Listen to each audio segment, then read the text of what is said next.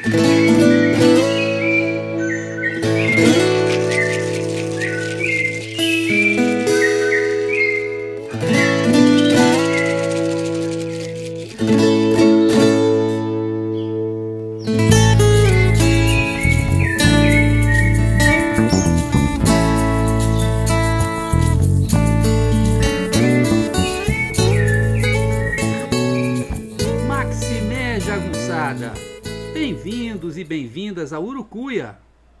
podcast feito para te ajudar a ler Grande Sertão Veredas e outras obras do nosso amado João Guimarães Rosa. Eu sou o Marcos Alvito. Salve jagunçada! Hoje nós vamos para o episódio 26 do Urucuia Podcast. É mais um episódio sobre um personagem, no caso, Joca Ramiro, pai de Diadorim. Então vamos lá. Chamava-se José Otávio Ramiro Bitancourt Marins. Um nome extenso, característico de famílias importantes. Tomemos por empréstimo a interpretação do seu nome por François Utesa no seu livro Metafísica do Grande Sertão. Ele chama atenção para o fato de que José é o nome de um dos doze patriarcas chefes das tribos do Antigo Testamento. Começa por aí. Otávio, o segundo nome, é o nome do mais glorioso dos imperadores romanos, igualmente sinônimo de plenitude e harmonia. Ramiro, primeiro sobrenome, evoca a glória dos cavaleiros germânicos, porque Ram indica o nascimento e a linhagem, e Mir, ilustre, então é de ilustre linhagem. E essa glória ela aparece também nos dois últimos sobrenomes, Bitancourt e Marins. Marins indica os filhos do mar e Bitancourt os donos da terra, a partir do germânico domínio, que é Beto, e do latim corros, que é uma coorte, que era uma divisão do Império Romano. Portanto, é um nome ilustre e bem carregado de significado. Não é? Joca Ramiro era rico fazendeiro em São João do Paraíso, que fica bem no nordeste de Minas, já na divisa com a Bahia. Joca Ramiro era uma lenda viva e tinha noção disso, como explica a Zé Bebelo durante o julgamento do último de Zé Bebelo. Sentença que dou vale em todo este norte. Meu povo me honra. Na boca de diversos personagens não faltam louvores grande homem príncipe, par de França, chefe cursado, dono de glórias, tudo ele sabia e provia, inventava no dar batalha, um Messias, o homem que existe mais valente, chefe tão subido de nobres costumes, o imperador em três alturas, sabia-o-se ser, governava, maludo capitão, sozinho que pensa as partes, astuto natural, lorde, homem acreditado por seu valor, tinha poder sobre eles, era quem dispunha, sabia represar os excessos, era tutumumbuca grande maioral, era homem de nenhuma pressa, de alta fidalguia. Um homem de tão alta bondade, tão diverso e reinante em tantas alturas. Eu contei 25 elogios, mas tem mais. Reparem que muitos destes se referem à nobreza de Joca Ramiro, que é qualificado como lorde, como um homem de alta fidalguia, como um chefe de nobres costumes e, por último, par de França. Este último qualificativo é uma menção à história tão popular de Carlos Magno e dos Doze Pares de França, e dá a chave para a sua interpretação, para a interpretação do Joca Ramiro. Joca Ramiro é apresentado como um rei medieval, montado inclusive num cavalo branco. Para começar, temos o aspecto físico imponente, notando sua superioridade e excepcionalidade. Porte luzido, passo ligeiro, as botas russianas, a risada, os bigodes, o olhar bom e mandante, a testa muito, o topete de cabelos anelados, pretos, brilhando, como que brilhava ele todo, porque Joca Ramiro era mesmo assim sobre os homens. Ele tinha uma luz, rei da natureza. Até a sombra dele forjava um volume maior. Além disso, era um homem bonito, caprichado em tudo. E aí Riobaldo usa o termo que evoca gentil homem, sinônimo de nobre. Vi que era homem gentil. Seu comportamento era franco, seu rosto era galhardo, estava acima até dos seus iguais, ou seja, de outros fazendeiros, de outros chefes. Diz Riobaldo: Muitos iguais não nascem assim, dono de glórias. Uma breve aparição de Joca Ramiro no acampamento dos Hermógenes deixa uma impressão indelével em Riobaldo. A figura dele era ele, num cavalo branco, cavalo que me olha de todos os altos, numa cela bordada de jequié em lavores de preto e branco. As rédeas bonitas, grossas, não sei de que trançado. E ele era um homem de largos ombros, a cara grande, corada muito, aqueles olhos. Como é que vou dizer ao senhor? Os cabelos pretos, anelados, o chapéu bonito. Ele era um homem, liso bonito. Nem tinha mais outra coisa em que se reparar. A gente olhava sem pousar os olhos. A visita de Joca Ramiro é mesmo a de um rei, visitando transmitir confiança às suas tropas. Fala muito pouco, anda com alargados, vagarosos passos e percorre o acampamento todo, dando uma palavrinha a um, um dito de apreço a outro. Seu andar é alteado e imponente, diferente de todos, segundo Riobaldo. Portanto, é natural que os mais jovens beijassem a sua mão, vassalos homenageando o suzerano, coisa que Riobaldo também faz, mesmo sem saber porquê. Antes de terminar sua visita, Rio... Joca Ramiro dá uma palavrinha de elogio a Riobaldo, conciso valente, reparar no linguajar nobre, e o presenteia com um rifle reiuno, mosquetão de cavalaria. Ironicamente, uma arma das tropas do governo. Era como se o estivesse armando o cavaleiro. A satisfação de Riobaldo não tem beiras. Mas o mais impressionante é a despedida. Montado no seu cavalo branco, dá um adeus a todos e sai levantando alta poeira. Riobaldo percebe aquele momento como tão solene que era como se houvesse uma música tocando. Depois que ele se vai, o bando não conseguia falar nem pensar em outra coisa. E a sua voz de chefe permanecia vibrando nas consciências. E, quando ele saía, o que ficava mais na gente, como agrado em lembrança, era a voz uma voz sem pingo de dúvida nem tristeza, uma voz que continuava. E que tipo de chefe era Joca Ramiro? Para começar, um ótimo chefe de jagunços. Tomava cuidado nos arranjos, tinha todas as coisas regradas, até a hora de dormir, desfrutando de uma autoridade enorme.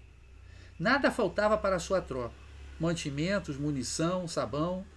Seu bando tinha um mestre ferrador que dispunha também de instrumentos para sangrar cavalos adoecidos. Na guerra, era cheio de manhas, artes e estratagemas, tendo conseguido várias vitórias. Disse que inventava no dar batalha. Quando o governo envia mil homens chefiados por Zé Bebelo com o objetivo de acabar com a jagunçada, diversos chefes políticos do sertão apoiam a criação de um enorme bando de jagunços para enfrentar os soldados. O chefe escolhido só poderia ser Joca Ramiro. Ele triunfa. Suas tropas capturam Zé Bebelo. A ascendência sobre seus homens era absoluta. E a atitude de Joca Ramiro era de um chefe patriarcal que cuidava de seus filhos. Que visse o senhor, o prospeito.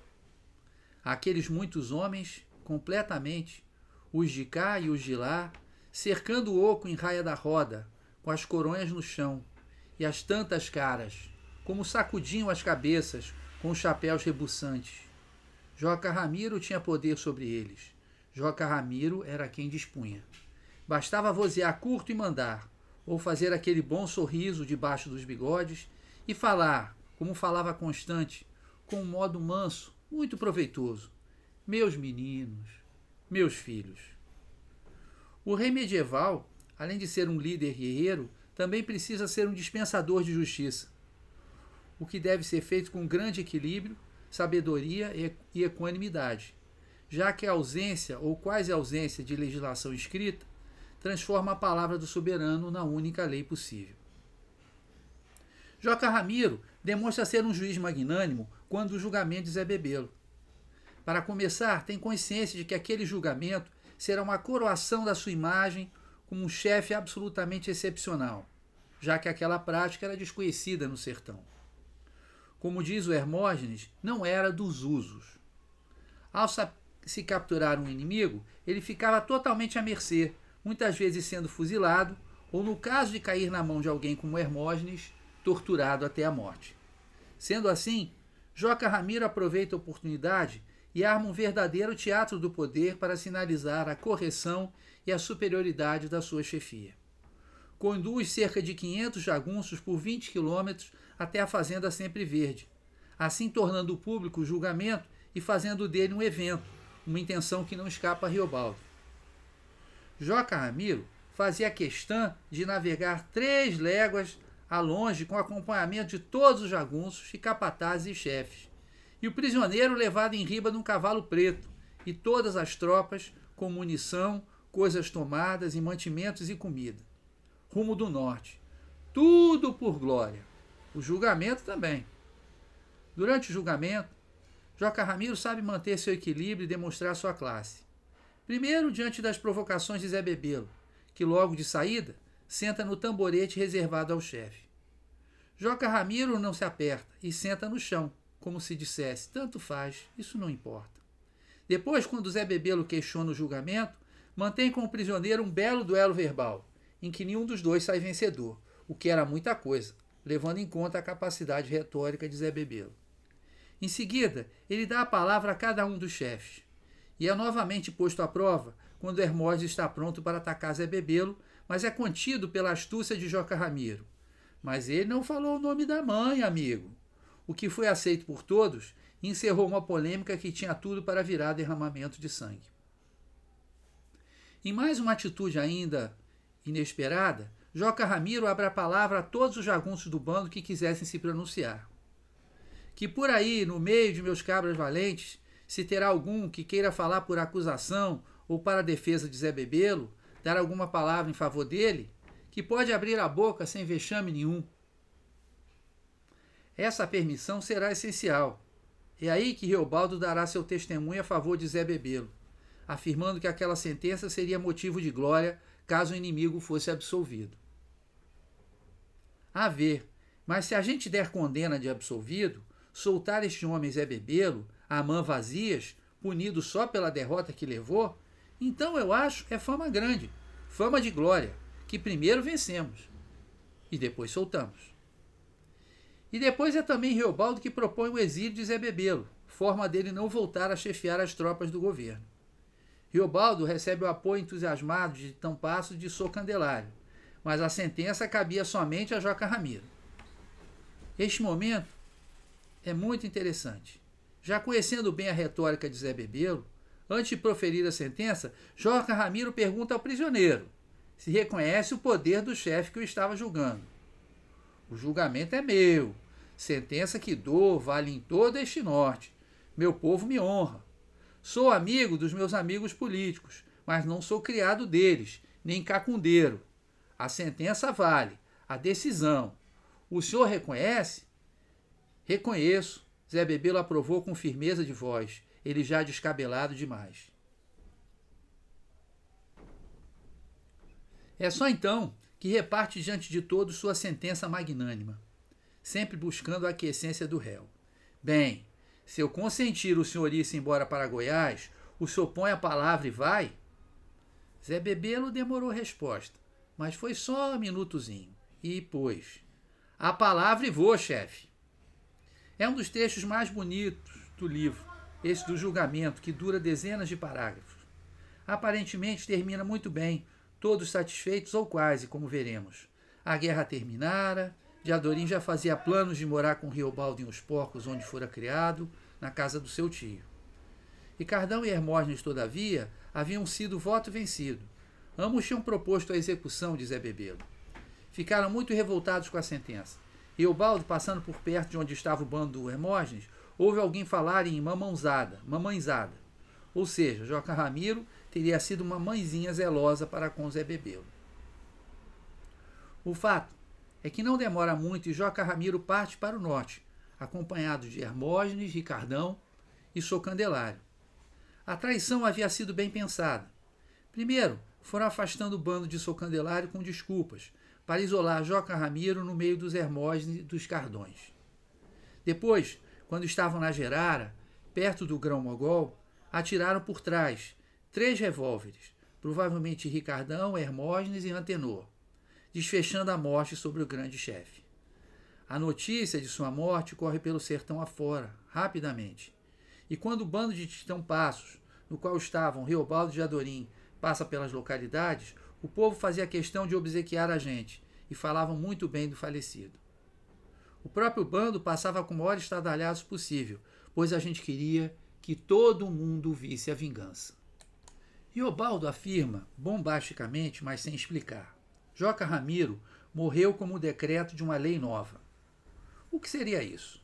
Ora, se pensarmos nos chefes mais importantes, Medeiro Vaz é como o homem da idade de ouro exiódica, abrir a mão de poder e riqueza para se dedicar somente à justiça.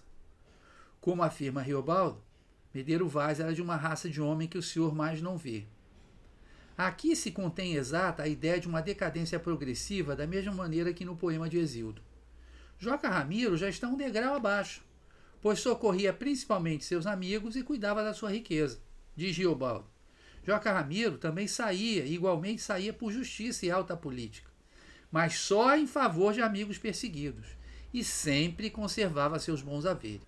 Ora, depois dele, teremos Zé Bebelo, que, embora respeitasse algumas regras civilizatórias, por exemplo, ele prendia, mas não matava os prisioneiros, era um demagogo populista que queria ser deputado. Temos Hermógenes, que não precisa de comentários. E Riobaldo, que quando se transforma em chefe, quando ele se torna urutu branco, é um chefe terrível e que, na verdade, alcança a glória por engano, às custas da morte de Diadorim. Que é Diadorim que enfrenta Hermógenes e que mata Hermógenes, embora morra também. Ou seja, há claramente uma decadência acentuada a partir de Joca Ramiro. A lei nova é a traição. Só não há como saber qual a motivação do Hermógenes e do Ricardão para matar Joca Ramiro. Ricardão era frio e calculista. Durante o julgamento, percebendo que as coisas se encaminhavam para a libertação de Zé Bebelo, finge cochilar. Ele só pensava em lucros. Como dizia Diadorim, ele era bruto comercial.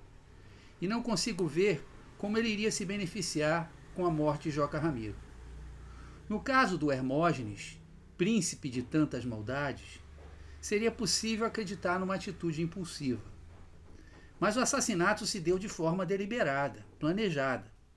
Por mais que tivessem ficado irritados com a sentença que livrava Zé Bebelo da morte, o fato é que o inimigo ficaria em Goiás, exilado. Claro que não passava pela cabeça dos dois tomar a chefia do bando, pois sabiam que a fidelidade dos outros chefes a Joca Ramiro era absoluta. O que provavelmente iria acontecer, e aconteceu, seria uma guerra fratricida entre as duas porções que antes estavam unidas sob o comando de Joca Ramiro. Sobra apenas a perversidade, a maldade gratuita, pura e simples, marca maior do Hermógenes, mas não vejo como ele conseguiria convencer seu parceiro Ricardão, que, segundo Diadorim, mandava nele. Enfim, a ficção tem sua própria lógica e o direito a uma série de fatos inexplicáveis. Resta examinar um ponto. Embora fosse uma figura pública, bem conhecida, há um enigma pairando sobre a vida de Joca Ramiro. Sua filha Maria Deodorina, que Riobaldo iria conhecer como o menino, como o Reinaldo e pouco depois como Diadorim.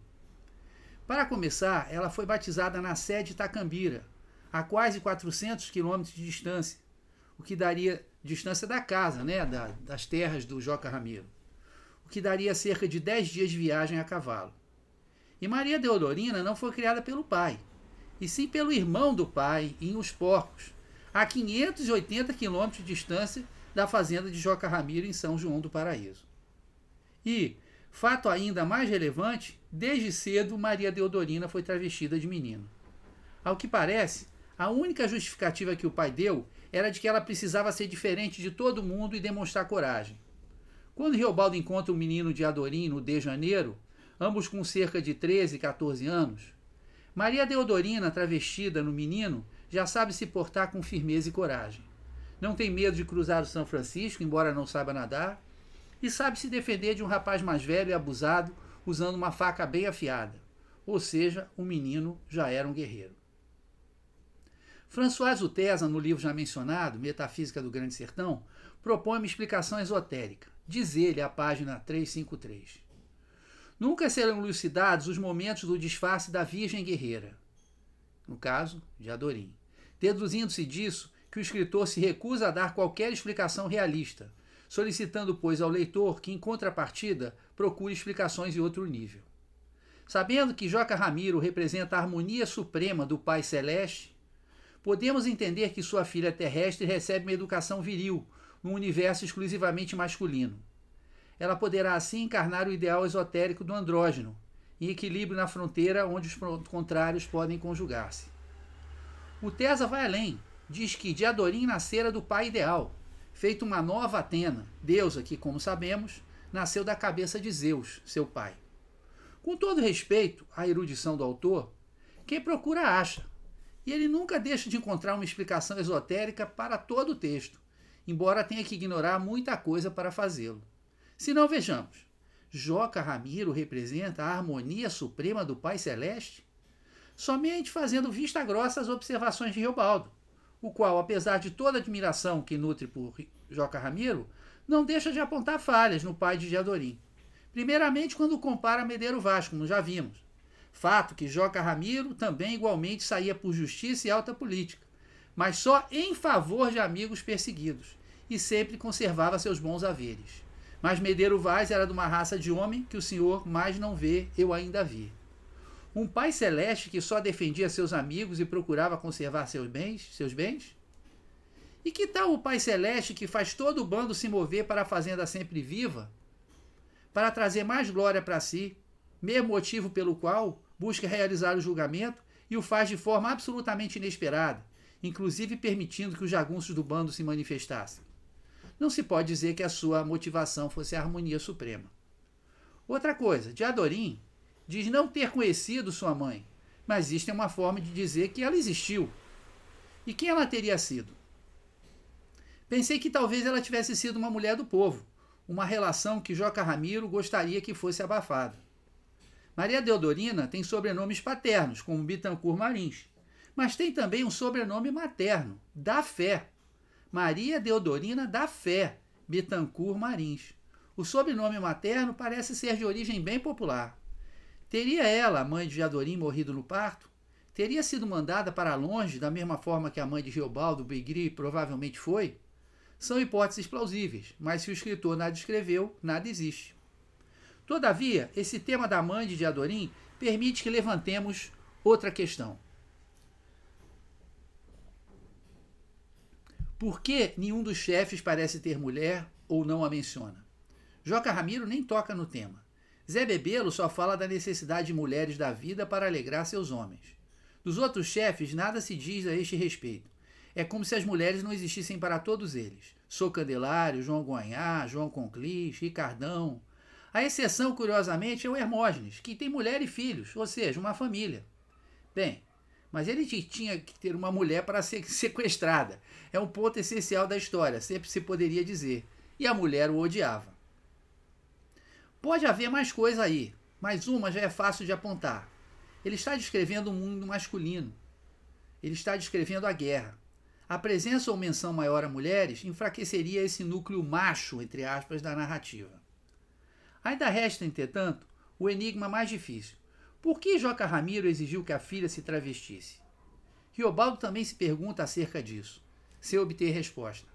Apenas uma vez ele especula uma possível resposta. E o que era que o pai dele intencionava? Na ocasião, idade minha sendo aquela, não dei de mim esse indagado. Mire e veja, no Nazaré, um rapazinho no Nazaré foi desfeiteado e matou um homem. Matou, correu em casa. Sabe que o pai dele temperou? Filho, isso é a tua maioridade. Na velhice já tenho defesa de quem me vingue. Bolas, ora. Senhor vê, o senhor sabe. Sertão é o penal, criminal. Sertão é onde o homem tem de ter a dura nuca e mão quadrada. Mas, onde é bobice a qualquer resposta, é aí que a pergunta se pergunta. É uma resposta suficiente? Creio que não. Poderoso como era, Joca Ramiro teria sempre muitos homens a protegê-lo. Mesmo quando é um guerreiro bem formado, Jadorim não vai viver com o pai, ele planejava viver em Os Porcos.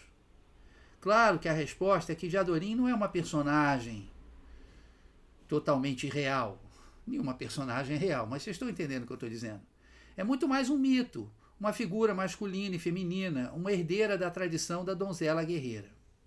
Mas isso é muito diferente de dizer que é um andrógeno nascido da cabeça do Pai Celestial. Bom, esse foi o episódio sobre Joca Ramiro. Espero que vocês tenham gostado, ou pelo menos não tenham desgostado muito, né? Agora a gente vai ficar com nossa linda trilha sonora, a música Acordais, do CD do mesmo nome, do meu amigo Delfim, também chamado de Alex Rocha, e Joyce Carvalhais. CD esse vocês podem ouvir inteirinho, com letras belíssimas, né? muito filosóficas e que falam de Jung, muito interessantes, no, no Spotify, gratuitamente, né?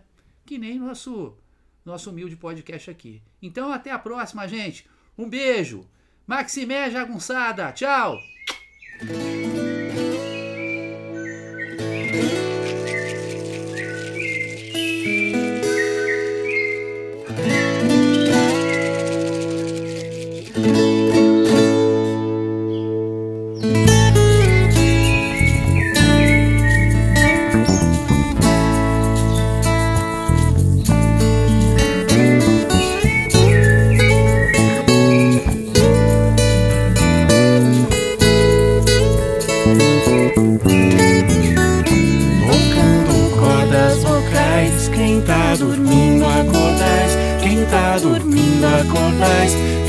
Tá dormindo acordais, a casa agora dentrais, quem tá dormindo acordais, quem tá dormindo acordais, quem tá dormindo acordais. Peço licença ao Senhor, trago cantigas de paz, viola fina ensaiando, o pôr do sol nos quintais, passarinho se achegando.